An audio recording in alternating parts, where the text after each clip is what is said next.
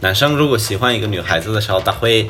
嗯告诉他爸爸妈妈，让他爸爸妈妈或者他们的长辈吧去提亲，对，基本上就这样子。但是呢，这个提亲还是呃很有阿富汗的稍微不一样。年轻人结婚的时候，他们的父母会考虑对方家庭的名誉。黑山人的话呢，他们女孩子的父母就就是不让她他们有男朋友，这个我觉得比较比较保守，比较严格。女生不能呃让家人去的这个男生的家去跟他说，他可以让这个。他们先商量，然后呢，让这个男的的家庭去去找他们。对，这样的话，这个女的会跟他妈妈基本上就提前说，因为我这跟这个男的讨论好了，所以他们会来。呃，所以这个过程会是不会太多的这个讨价还价或者谈判，就直接会觉得 OK 可以的，没有问题，因为女生已经他们呃内定的。频道不同也能相融，这里是活字电波青年调频栏目，我是小雪。今天是七夕，不知道你是否能和爱人见面？上期节目中呢，我和三位留学生聊了聊封闭管理下他们的日常生活。听起来，他们目前的恋爱状况和我们的牛郎织女有点像。不过阻拦他们的不是银河，是疫情，也是较为保守的风俗。今天呢，我们就继续听听阿富汗的博士生罗明、塞尔维亚的本科生杜珊和柬埔寨的博士生苏文对本国青年人生活和恋爱的了解。罗明，你的家人会催婚吗？我们中国新源的，虽然大家可能是来自各种各个国家的城市，但是当我们在一个小的群体的时候，它会变成了一种传统的小村庄，呃，所以大家没事干就讨论这些，呃，然后在我们家也是，当他们到家没事干就讨论为什么罗明的什么时候结婚，什么时候谈恋爱，什么时候干什么，什么时候干什么，他们经常讨论，和我也会分享。我觉得我在理解他们的同时，我也努力去自己去决定干什么不干什么。他们有时候可能会给我施加一些压力去做什么，可能在某一时刻。但是呢，我稍微就是冷静下来，我会知道我没事，我我得决定干什么，所以会有这样的一个对担忧或者这样的一个催婚那种情况存在的，对。嗯，那你们国家会有相亲吗？就是我们有的时候会父母给介绍一些人，嗯嗯，这样。在阿富汗的有稍微就是方式不一样吧，就是在阿富汗呢，因为是更保守的一种社会嘛，就是男女之间的这个平时距离比较远，就是从小可能到小学六年级的时候男女在一起上学，但是从六年级到高中毕业是男女分开的，然后大学重新在一起上学，所以这导致就男女之间的可能没有太在社会上没有就太多的，就是在中国或者在别的地方谈恋爱的一种机会。然后呢，大家都会是，如果你喜欢一个人的话，你会告诉爸爸。一般男生是这样子，男生如果喜欢一个女孩子的时候，他会嗯告诉他爸爸妈妈，让他爸爸妈妈去。或者他们的一个长辈长辈吧，对提亲，对基本上就这样子。但是呢，这个提亲还是呃很有阿富汗的稍微不一样，他就是跟他们这个谈讨论这个问题，然后呢就好像是一种呃谈判吧，就是谈判就是如何去呃理解他们有没有这个可能，然后呢他们家人怎么想的，然后呢。有没有这个可能啊？有时候他们第一次会觉得不可能的，呃，不用再讨论这个问题的时候。但如果他们第二次出了的时候，他们会态度会稍微改变。有一些人就就是这样子的一个传统，很有意思的。我觉得在别的地方没有，但是基本是就是这样子。那我想知道，就是他第一次说不可能是所有的父母为了维持，呃，女方的父母为了维持自己自己的面子都要说不可能，然后期待你去第二次，还是说，呃，有的有一部分是这样子，他们就是因为面子，因为他觉得 OK，我的女儿值得更多的追求，就这样子的一个情况。但但这是也也是一个传统的观念，比如说，如果他家人是一个。呃，上过学的或者就是知识分子家庭的话，他们不会这样子做。他们你就提亲，他们会呃基本上会给你一个比较明确的答案。但如果他不明确的话，或者你可以让更多的一个更有，比如说更有社会地位的一个家家人、成员或者亲戚去去跟他们提。呃，所以你说的这个情况也存在。它会取决于在什么样的一个环境，在农村会这样的情况更多，在阿富汗的农村，但是在城市里，基本上他们会，呃，如果你提亲的话，他们会呃这个问这个男孩子的情况，他在呃他上过什么学校，上过哪里，学的什么专业，干什么。然后呢，他的这个历史，他干过什么 什么坏事儿，就之类的，他们可能会对这个有时候会直接问你，有时候会间接的去收集信息，然后呢再决定要不要同意。那所以女孩都是，她是等待的，然后可以在她的追求者里面选择，是吗？还是说女孩她有自己喜欢爱慕的？嗯，就是说大部分是这样子，就是女生会会是更被动的，但如果有女生主动的话，比如说她喜欢某一个男生的话，啊，她她可以让那个男，嗯，比如说跟那个男孩子说，然后呢，或者跟他表示呃。什么呃感觉？然后呢，让那个男的的家庭来，女生不能呃让家人去的这个男生的家去跟他说，但是呢，他们可以跟这个男生，如果他们有这样的机会的话，就是他们可以上学的话，或者什么找找到这个男的跟他，或者有这样存在这样的感情的话，他可以让这个他们先商量，然后呢，让这个男的的家庭去就叫他们叫他爸爸妈妈，然后呢。对，这样的话，对，这样的话，这个女的会跟她妈妈基本上就提前说，因为我这跟这个男的讨论好了，所以他们会来，呃，所以这个过程会是不会太多的这个讨价还价或者谈判，就直接会觉得 OK 可以的，没有问题，因为你是已经他们呃内定的。内定很有意思，嗯嗯嗯。但是提你提这个问题，会呃让很多人就看到，就是呃男女女孩子在社会的一个地位，就是很多人认为呃是很呃不好的，就是或者地位不不如男生高，男的高。我觉得这个情况是存在的，在一定的程度上，但是呢，决定这个情况存在的因素是呃就是这个战争。或者这种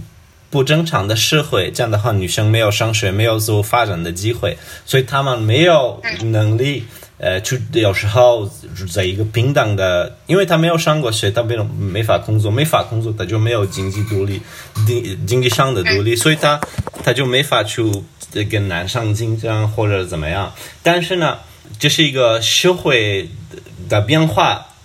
导致的这种产生这个问题。但是呢，在传统的观念上，他们还是会很重视女性，还是很会，比如说，如果阿富汗社会要变得很和平的时候，就是女生的地位，我觉得有时候会比男生更更加高，大家会更加的去尊重或者给女生更多的地位。嗯，所以暂时的，呃，就是可能大体目前的一个情况来说的话，是享有。较低限度的恋爱自由，呃，相较于中国的话，可能会是更加传统。然后呢，它也会取决于，比如说在在农村就更传统，在城市里就少少传统一点，就是这样子的一个情况。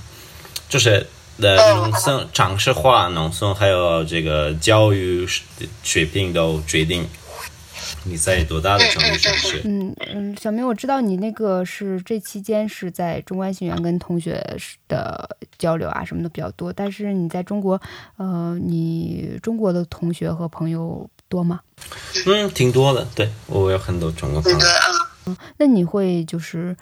比较了解他们的状态和关心吗？你知道中国年轻人大概关心什么吗？你身边的年轻人？我我身边的同学。有有各种各样的人，有比如说一起跟我我的同学啊，或者是在外面踢球、我运动的，或者我认识的，就是在外面认识的朋友，呃，都要。我觉得就是思考着如何赚钱，然后呢，如何去买房子，就是谈恋爱、结婚、买房、买车、找工作。就是对对对，没错，这是我们大体就普通青年都都都在想。大家就就为了这个而努力，有时候也就是普遍存在。当然，有一些人就很有钱。他们就可能呃不考虑这个，就天天一起踢足球，然后呢也去喝酒，有时候去学习，然后有时候就在想，呃做什么生意什么的，也有这样的人。但是呢，普遍的这个年轻人，大部分我觉得是在这样的一个状态。嗯，那那你觉得是你你们国家的就是年轻人也是在思考同样的问题吗？或者是说有没有更多的担忧，或者是说你们更追求一些就信仰、信仰或其他方面的东西？在我们国家，其实他们可能会因为结婚，呃，谈恋爱、结婚会比较重视，很重视结婚吧。然后呃，也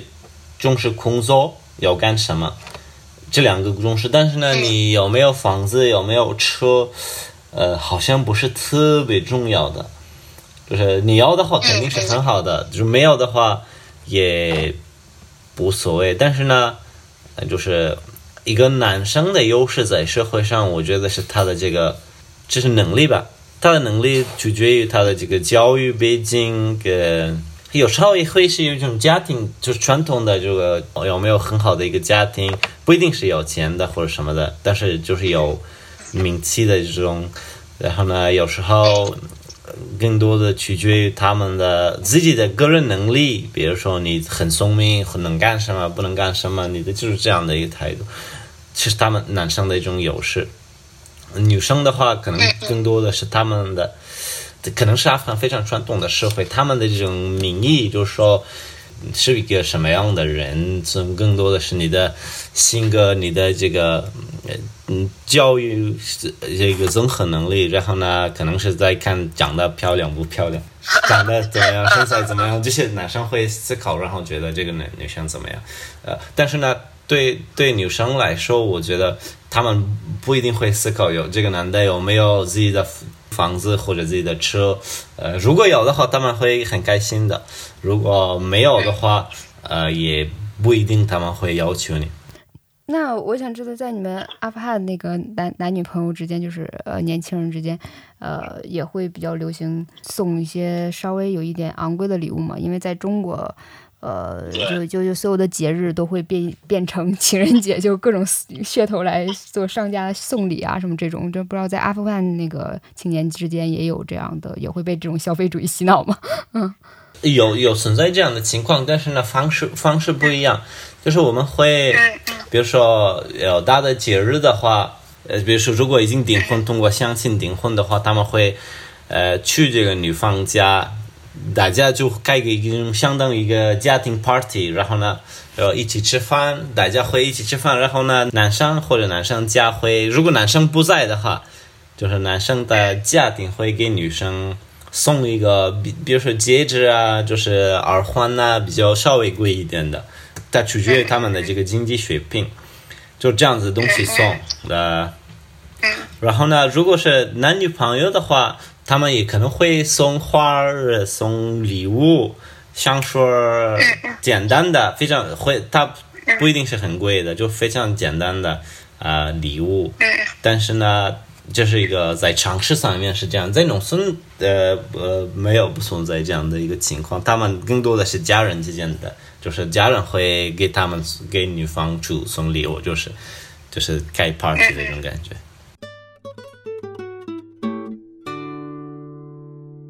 山，你上次节目中说塞尔维亚都是大家庭模式，那你们平时就生活在一起，勾连很紧密，还是说只是说那个宗教节日的时候在一起？就是都是日常的话呢，这个狗脸是也是比较强的啊，更不用说那个那些宗教节日啊。在就是年轻人这个层面上，是不是也和中国青年一就或者说全球大部分青年一样，就为什么工作啊、买房啊，还有那个亲密关系这方面的问题有一些紧张和担忧呢？是也一样吗？也一样有吧？不一样吧，因为塞尔。干的话呢，我觉得跟日本和那些阿拉伯国家一样，在我们那儿很多年轻人就是工作了以后，还是会跟父母一起一起住。为什么呢？因为房价比较高啊。哦，所以这这是房价高，就是导致一种现实的一种妥协，还是说，嗯，你们的这个传统就是年轻人就成家以后，还是跟父母就是呃过这种大家族式的这个生活？按照那个传统的习惯法呢，长子他必须要继续跟父母一起住。女儿的话呢，他们会到到别的家庭出嫁。别的别的儿子的话呢，他们必须要跟父母父母分开住。但是现在的话呢，我觉得这种现象主要是受两个两个因素的所有的。第一就是物价高，第二呢就是收入降低，就是经济方面的因素啊。在塞尔维亚年轻人中间，呃，你们那个谈恋爱或者是说组成家庭最看重的那个呃性格啊或要素这些是什么呢？这个要看地区啊。首都的话，我真的不是很了解。然后呢，塞尔维亚的话呢，有两个两个地区比较保守。第一个是南方，第二个就是那个西南方，因为西南方就是穆斯林聚居区啊。他们的话呢。会看重很多因素呢。第一就是双方的那个父母他们的品行怎么样，第二就是他们的祖辈的品性是是是如何的。其实，在我的地区也也是这样啊。但是呢，这两个地区的话呢，最显著的区别就就在于，这个有点有点像阿拉伯国家那样，他们认为呢，结婚之前。那个新娘就就就不能有任何关系，跟男人不能有任何关系啊！他他们特别看重这个。如果如果结婚之后发现尤这尤其是在在那个穆斯林区，如果发现不是这样的话，那对新娘的家庭来说呢，这个是特别特别大的羞辱啊！然后呢，黑山的话呢？虽然不是穆斯林，但但是他们也比较比较保守，比较严格。我网上看过黑山人的话呢，他们女孩子的父母父母就就是不让他他们有男朋友，这个我觉得比较比较保守，比较严格。在其他地区的话呢，虽然没有这么严格呢，但但是年轻人结婚的时候，他们的父母。会考虑对方家庭的名誉，也就是说，如果对方家庭他们的声誉不是特别好，或者他们他们家里边有什么犯法了，或者就是道德不不是特别好，那父母就不会不会同意。那我想问一下，就是塞尔维亚离婚 就比较自由吗？女生可以主动提。这个或者你们离婚率高吗？高不高呢？我不知道，但但是呢，离婚我也没有什么障碍啊。离婚的话会影影响他们的这这个生育之类的吗？不会，不会，不会，不会。所以这个生育主要是说，嗯，就他的那个道德品行和社会地位这个角度来讲呢是这样，是吧？是的，嗯嗯，因为我我觉得，呃，中国一些年轻人还都普遍是比较有有一些焦虑的情绪的，啊，不知道你们国家年轻人是有这样的状态吗？有这样的状态，我觉得差不多吧，呃，这个情绪本身是一样的，只是表现方式不一样。中国的话呢，年轻人最担心的就是，就是能不能买车，能不能买房等等。塞尔维亚的话呢，年轻人最担心的就是能不能找到工作，这个是最最大的最大的忧虑。房房子和车的话呢，年轻人当然当然担心这些，但但是这些不是最重要的，重要的还是还是饭碗，还是工作。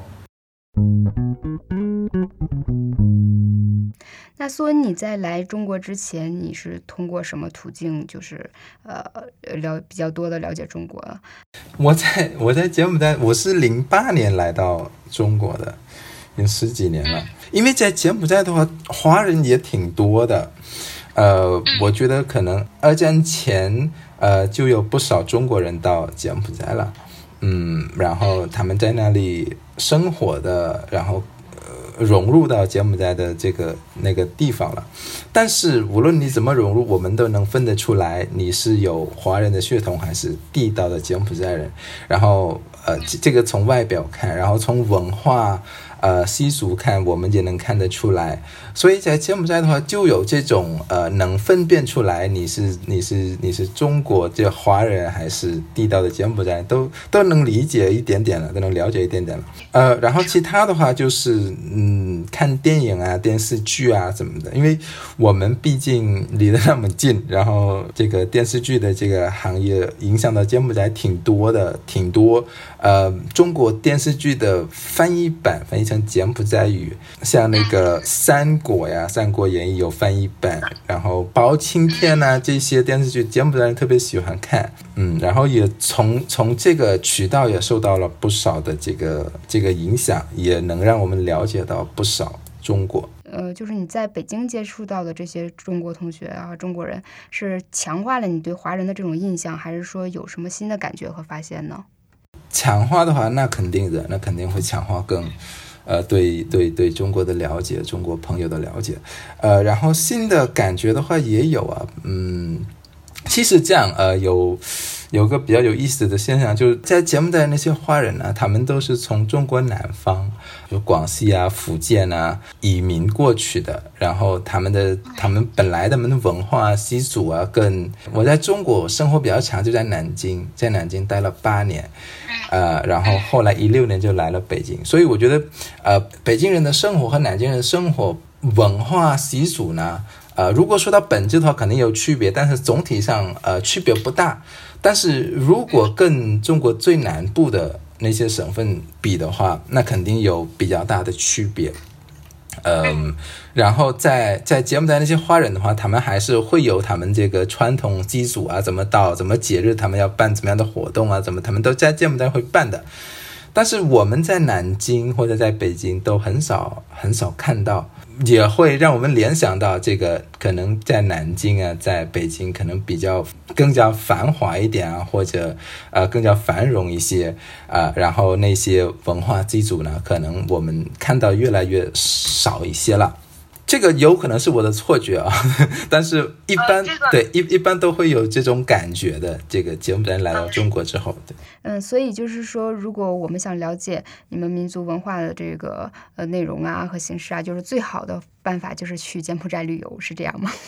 对，这个应该是比较直接的方法。嗯嗯嗯。那关于柬埔寨，就有没有什么呃一些书啊，或者某些纪录片，你觉得呃比较有意思，保留了一些比较呃原汁原味的东西，可以给我们推荐一下呢？呃，柬埔寨人写，柬埔寨人做的，嗯，的确了了解到的不多。但是从这个历史方面的话，呃，其实，呃，中国中国人对呃柬埔寨的历史啊贡献很大。之前在十二世纪的时候，有一位浙江商人，他叫周达观，他去过柬埔寨，然后在那里生活了一段时间，然后回来之后，他写了一本书，呃，那本书应该是叫那个真拉，因为柬埔寨以前叫真拉。呃，然后风俗习惯呢？怎么这个一般我们柬埔寨人都会都会读的一本有历史代表的一本书，不知道这个够不够推荐呢？呃，毕竟也是中国人写的，对。因为目目前的话，这个对文化方面，因为我的我的专业是经济学嘛，对文化方面这个宣传呢，也可能不够了解。我们可能比较差一点，比较弱一些。毕竟这个文化发展它是跟经济发展相关的嘛，呃，很经济发展的越好，你可以有更多的钱投入在这一方面。但是我们一般都会在旅游经济方面，我们都会有很多这个文化，呃，传统文化这个宣传。呃，柬埔寨的舞蹈啊，然后每个学校、每个大学的话，一般，呃，我在我在 Facebook 上面一般都会看到他们也有这样文化的文文文化活动，这个传统舞蹈啊，什么都会有。可不可以说在人群当中，呃，一眼看到比较某些典型的特征、性格，或者是某些习俗方式，就能看到，呃，知道是你们阿富汗人呢？呃，如果他们穿了这个阿富汗服装的话，我就很很容易能看得出来是阿富汗人。但如果没有服装的话，是很难很难认出来。我记得在中国新院有一个阿富汗女生，啊。学习了，就是学习在北京大学学习一年多，我都不认识她。结果我有一天，我们互相可能看到了，但是不知道是哪里，因为从长相什么的就看不出来，很难能看得出来。然后我我说话的时候，我跟我朋友说波斯语的时候，他说：“哎，呃，你们是呃阿富汗人。”然后他跟我开始聊天。那他快要毕业的时候就认识了他，呃，但是他又从从法国来的阿富汗阿富汗裔的法国人，但是呢。就是有很多，如果是阿富汗人的话，很难发现吧？因为阿富汗是一个很多元化的社会，你会看到各种各样的人，呃，然后呢，一般他们到别的国家的时候，他们也不会穿阿富汗传统服装，所以就有点有点难度。但在学校，嗯，可能会。就问一些文化节呀什么的，可能大家会这样的场合认识。虽然就说阿富汗是很多元的一个国家，那你们有没有比较普遍的一个，就是你们的一个民族性格呢？就是像中国的话。虽然也有一些年轻人是比较拖延和懒惰的，但是在我们上一辈总是说我们是一个勤劳的民族，然后会说一些这样的词，嗯，对，所以就呃，你你阿富汗有没有这种类似的就是这种几个关键词的这种民族性格呢？嗯，阿富汗人很有尊严，我觉得他们是他们的尊严好像高于一切，有时候甚至高于生命，他们更喜欢很很有尊严的民族。然后呢，阿富汗人也是也说是，然后勇敢勇敢的民族，好战的民族，就之类的都会有。对，各个这样的一个形容词，对阿富汗不同的民族或者不同地区的人，在一定的程度上是可以符合的。但可能整体阿 富汗，阿富汗是一个，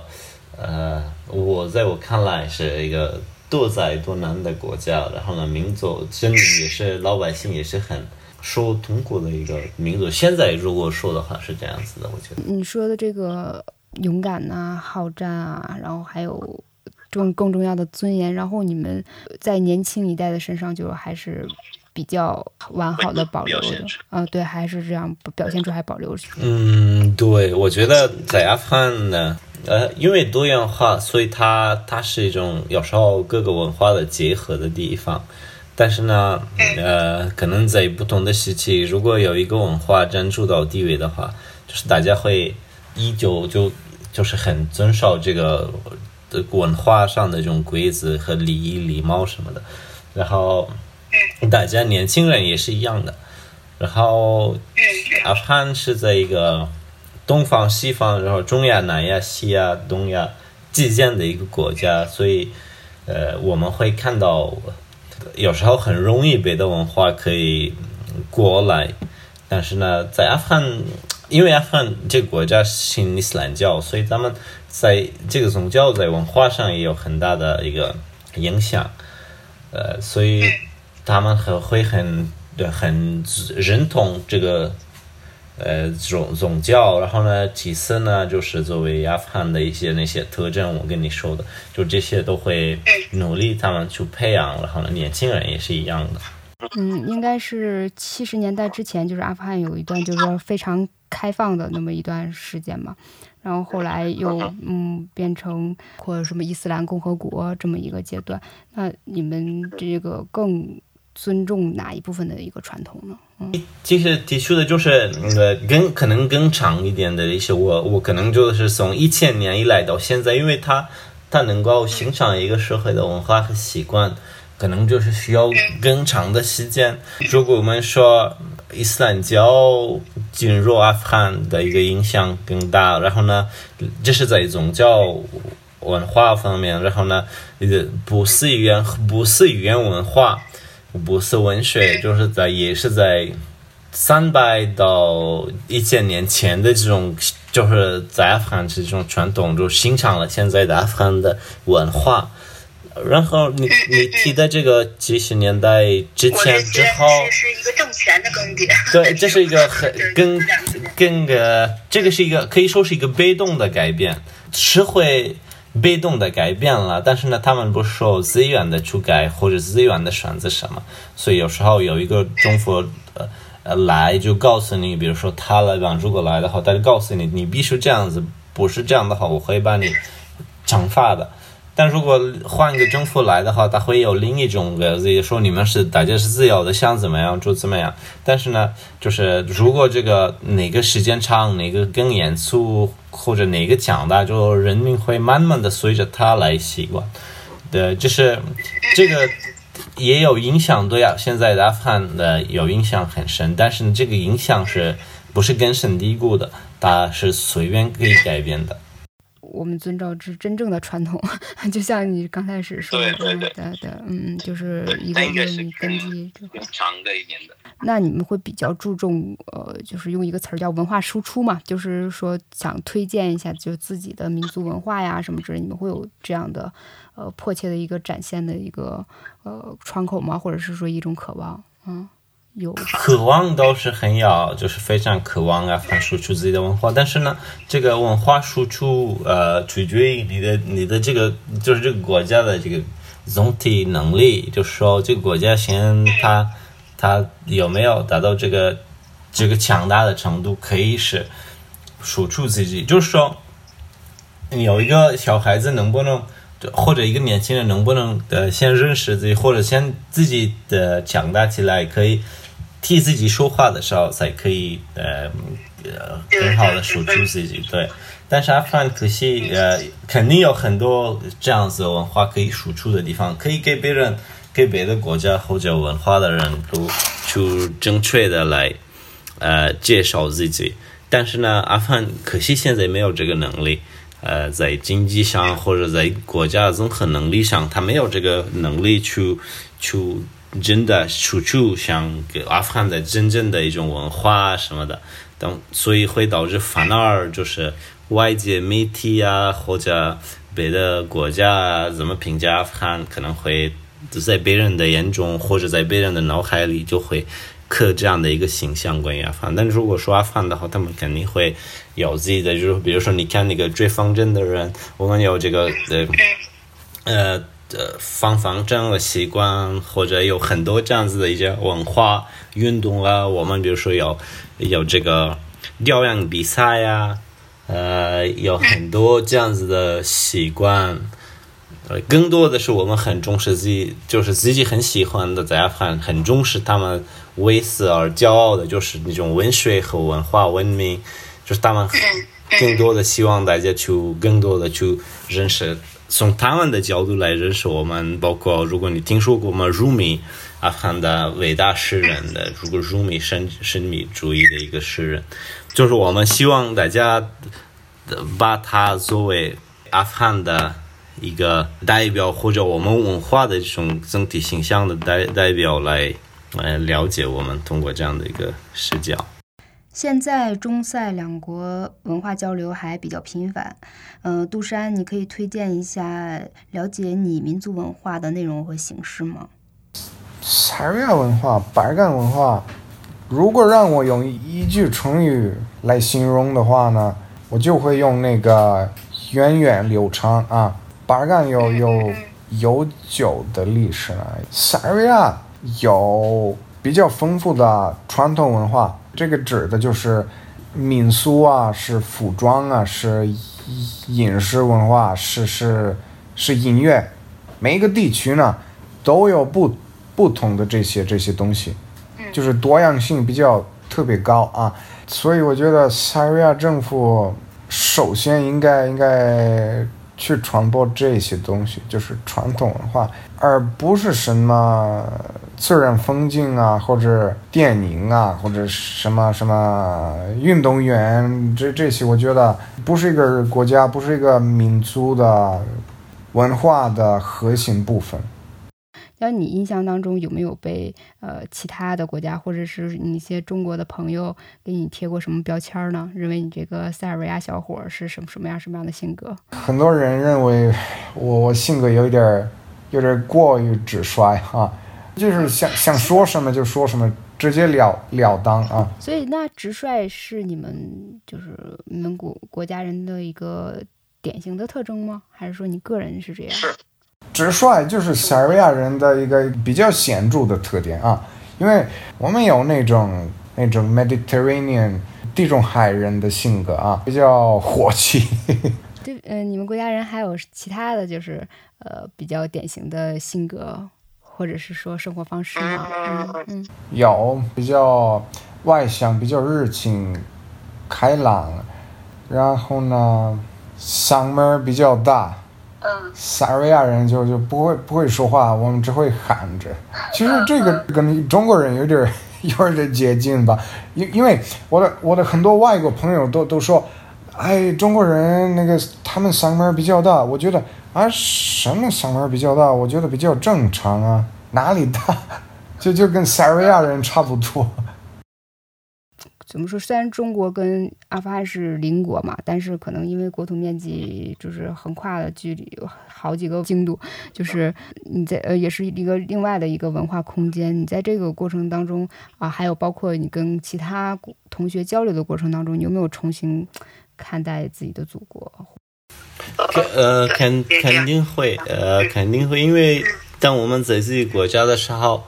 你你看到的国家是一个从一个视角，你看自己的那种感觉，然后呢，你又把自己放在这里，从别的视角来看自己的时候，就是好像是一种不一样的感觉，这会这种感觉会让你 更全面的去认识自己。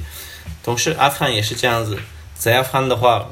就是阿富汗人，所有人是在这样的一个状态的话，他们依然认为自己自己是一个最好的国家呀的。I mean，他的更多的是在文化和这种个精神上面。然后呢，很大家很很自信，文化自信非常强，就是他们会很认同自己。阿富汗人就是在哪儿都会觉得自己很厉害。嗯的，这个是在精神上的一种精神文化导致的他们的这种自信。但是呢，如果我们去从别的国家的这个，比如说我到中国之后再看阿富汗的时候，我会发现哦，阿富汗的就是在国际舞台上的这个定位在哪里。然后呢，我们再会到同样，我们也对自己的文化和对自己的这个精神文明和文化都会有有有一到一定的把握。我们也知道这是。在这个国际呃场合里面也算是很重要的因素，呃，很多人以以这个来评价你，但同时他会也结合你现在国家的现状。我对我来说，阿富汗呢更现实一点的就是，呃，从经济方面，从这个社会方面是一个非常落后的，但是呢，在文化和文明方面，大家是非常很强大的一种文化，自己自我认同很强，然后呢，大家都是。很顽强的生命力，同时很有尊严，很有，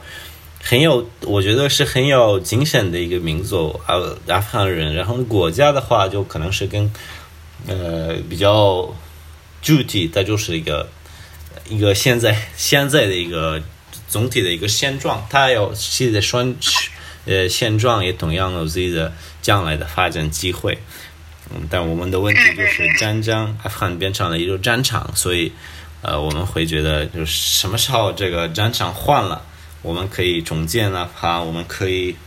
就是作为一个普通的国家，就是很普通的，我就说的是这个状态，来去在国际舞台上展现自己。杜山，你还有什么想要实现的愿望吗？我想到所有我想到的地方啊，在中国的话呢，我想看的地方也太多了吧。然后呢，我想毕业。想顺利毕业，就这两个吧。那有最想去的，比较容易实现的。最想去的是哪里？我不能不能只说一个吧，我必须要说两个。那个苏州附近的那些那些小镇，就是保留了传统传统建筑的那些小镇，还有杭州啊，还有福建的那那些地方，还有四川呐，还有西藏啊，还有。庐山呐，黄山呐，还有安徽的那个宏村，还有那和那个西里村，我特别想到那些地方旅游。然后呢，还有顺利毕业，就是我没有钱呢。